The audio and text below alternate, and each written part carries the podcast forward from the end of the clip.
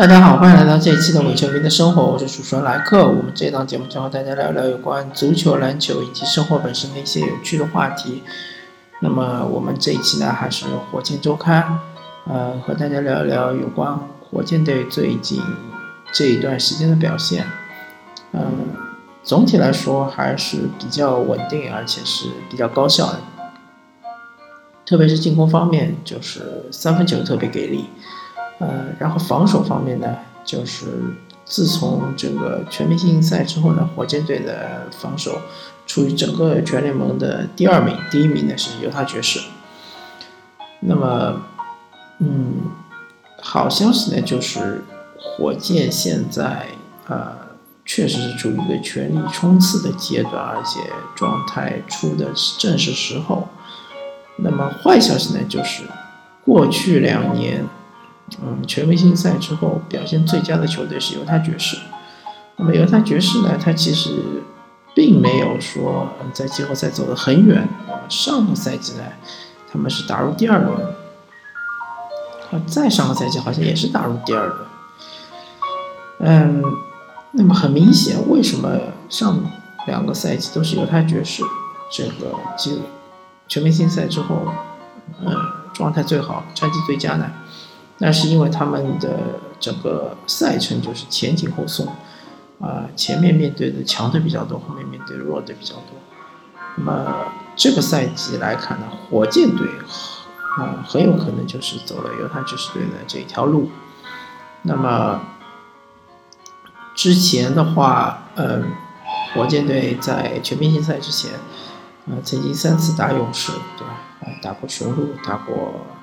呃，猛龙对吧？打过这个，呃，应该是，呃，两次打了凯尔特人，对，呃，包括七六人，包括掘金，对吧？呃，快船，呃，雷霆，都是打过好几场比赛，嗯，再加上火箭队确实全明星赛之前呢，呃，人员的健康出了点问题，卡佩拉休赛。挺长时间，保罗休赛挺长时间，戈呃戈登也休赛了还挺长的时间。我感觉基本上全勤的，那就是 P.J. 塔克，啊，登哥也可以说是基本上全勤吧，因为他好像是缺席了四场比赛。那么还有就是呃，后期来到火箭的小里弗斯，他是轮休了好像两场比赛。啊，其他的比赛基本上都上了。那么，呃，现在火箭利用最后几场比赛在磨合阵容，我觉得他们的阵容已经磨合的差不多了。呃，很有可能杰拉德格林可能就会跌出轮换阵容，对吧？啊，不管他之前是因为什么伤病原因啊什么的，啊，有几场比赛没上，但是最近这几场比赛他已经伤愈复出了，啊，还是在垃圾时间才能出场。嗯，所以很可能之后的季后赛他上场的时间会比较少。那么法里埃德呢？嗯，也许他也并不是一个不可或缺的球员。呃，主要还是要看呃面对的对手是怎么样子的。啊，呃，论吃饼的能力，法里埃德肯定是不如卡皇，对吧？论这个无限换防能力，他肯定也是不如卡卡皇。论内线顶人护框的能力，他不如内内，对吧？所以说法里埃德他其实是个救火队员，他对于目前火箭阵容中的定位是比较尴尬的。嗯，除非他的三分球真的是能够嗯达到一个相对于比较嗯合适的一个水准，嗯，或者是一个联盟的平均水准吧。特别是底角三分球，嗯，特别的重要。如果他能够把这个三分球的绝技拿出来的话，那我相信他在季后赛还是有一席之地的。如果说他三分球还是不靠谱，那么他这个位置其实确实挺尴尬。呃，但是不管是杰拉德格林也好，法里埃德也好，这两位他其实就等于是 Plan B，对吧？是后备力量。万一这个轮换阵容中，有某一个人，呃，受伤或者是任何情况，这个不能出场的话，这两位还是可以顶上去的，顶个十分钟是没什么问题的。那么，嗯，接下来我们就要看一下火箭队他可能面对的对手是怎么样的情况，对吧？最差最差的情况就是面对犹他爵士，当然犹他爵士是最难打的，但相对来说火箭还是比较克犹他爵士。啊，因为从防守端来说，对吧？火箭以现在的状态，他的防守不会出现内线空虚的这种情况，啊，犹他爵士只能靠一些。呃，反击来得分，但是是比较有限的。而从进攻上来说，犹他爵士很难对上詹姆斯哈登和克里斯保罗这两位。嗯，甚至我包括像小里弗斯这样的球员，呃，犹他爵士他的这个像是戈贝尔这种防守的这种方式，其实也不是特别有利。但是相对来说，犹他爵士还是最强的，因为毕竟季后赛，呃，防守才是硬道理，对吧？呃，防守的强队，毕竟肯定要比一支呃进攻强队要难打。那么接下来第二难打的肯定就是马刺，对吧？啊，马刺毕竟有波波维奇，波波维奇还是非常老谋深算，而且马刺队中还有几个季后赛经验比较丰富的老将，像是。阿尔德里奇啊，像是德罗赞啊，对吧？像是鲁迪盖伊啊，啊，这几位球员，对吧？他的确实是季后赛经验非常的丰富，嗯，嗯，不管面对火箭、勇士，或者是这个开拓者，或者是掘金，我觉得马刺都不是一个好对付的对手，甚至于马刺是很有可能下课上的。嗯，是存在这个可能性。嗯，当然，后面两支球队，快船和这个呃雷霆也不是非常好对付。相对来说，雷霆更难对付，因为毕竟雷霆有超级巨星，对吧？呃，我不是在这里贬低快船，但是相对于雷霆的保罗·乔治和这个呃威少来说。对吧？快船确实是没有超级巨星。呃，好消息或者说对于雷霆不利的是，呃，全明星赛之后，保罗乔治的效率是直线下降，对吧？威少想要通过自己的呃增加球权来填补保罗乔治留下的空档，确实是非常的困难。啊，虽然威少确实他的进攻效率是有所上升，但是毕竟保罗乔治超神了半个多世。半个多赛季，嗯，而且季后赛真的就是得分的话，真的要看保罗乔治，因为威少，嗯，得再多的分，对吧？比如说他能三十几分甚至四十分，但是毕竟泡椒是更高效的一个得分手，而威少不是，嗯。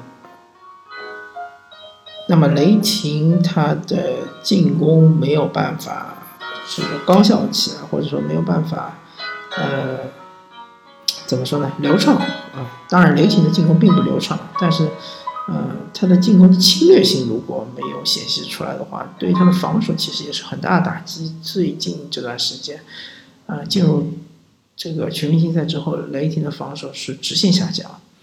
其实他人并没有换，对吧？而且他的球员也没有出现太多的伤病。当然，泡椒是，呃，有一段时间伤病，而且我也不是很清楚他是否是百分之一百痊愈。但是，呃，雷霆的那些防守悍将还是在，格兰特啊，什么罗布森啊，对吧？包括亚当斯啊，包括呃其他的一些球员，他们都是，呃。至少上半赛季是展现出了很强的防守能力，啊，造压、造失误、造失误能力和压迫能力，对吧？对于持球者的压迫能力。但是后半赛季逐渐逐渐的成为强弩之末，这个我就不太清楚到底是发生了什么，或者说是不是会延续到季后赛。那么相对来说，快船肯定是被看轻的一个，对吧？快船并不是没有机会爆冷。当然，如果快船最终是，呃，处于西部第八，面对的是这个勇士的话，那我觉得爆冷的机会确实是比较小啊。但快船它其实是一个比较割裂的一支球队，因为它的防守，它肯定还是靠，比如说像贝弗利这样的球员，像是啊亚历山大的防守也还不错，呃，祖巴茨在内线护框也还不错，呃，沙沙梅特作为一个三 D 球员，防守也还不错，呃，他的进攻主要是靠路易斯威廉姆斯，靠加利亚尼。对吧？还有靠哈雷尔，啊，但这三位进攻效率非常高，得分也如探囊取物。但是这三位的防守统一的都不太好，或者说比较糟糕。那么这支球队它是把进攻和防守完全是割裂开来的看的一支球队，就是有进攻的球员他防守比较一般，或者甚至于拖后腿。那么有防守的球员，他进攻就确实是真心的一般。呃，唯一称得上是，啊，也不算唯一吧，就是有那么几位三 D 球员，对吧？但三 D 毕竟他只是有三分，有防守，他并没有一个持球能力，或者并没有内线翻江倒海的这种能力，或者吸引包夹的能力，对吧？贝弗利肯定算一个三 D 球员，沙梅特肯定算一个三 D 球员。嗯，其他的我就不是特别清楚了。反正相对来说，啊，快船队如果想要打出好成绩，就要靠路威的超神。嗯，路威他是一种无实质防守的打法，呃，他可以消化足够多的球权，对吧？当他准起来的时候，真的是无可阻挡。嗯，但路威也真的不是一个完全无可阻挡的球员。毕竟他年岁也摆在那里，而且他的身体也不是特别劲爆，他是靠这种节奏在打球。马哈里尔也是一个不错的球员，从二轮能够打到现在这个样子啊，已经确实是相当不错了。嗯，但是他毕竟天赋还是有限，特别尤其是他的身高不够，嗯，所以造成他防守的时候护框是比较差的，啊，这一点作为一个内线是比较致命的。嗯，所以相对火箭来说，肯定是快船是最希望遇到的一个球队。但是我们知道，火箭它本身它的排位也不是很稳固，对吧？呃，有可能是第二，也有可能第三，有可能是第四。呃，但是还是那句话，火箭只要拿下最后一场雷霆的比赛，那么它注定就是第三或者第二，对吧？这个排名对火箭还是比较有利的。嗯。所以他首先要看自己，啊，其次才是看对手，是吧？嗯，当然这个啊，有一有几支球队，西部有几支球队啊，由于发生了一些比较意外的赛况，所以导致这个排名是有所变动，对吧？包括啊，掘金输给了开拓者，当然这场比赛我觉得一点都不意外，因为毕竟是开拓者主场嘛，而且。掘金其实就本来就没有想过要赢开拓者，确实是比较难的，比较困难。嗯，还有就是爵士输给了湖人，那这场是相对确实是比较意外一点，因为毕竟湖人都已经轮休所有的队员，啊，或者说是所有的主力队员，对吧？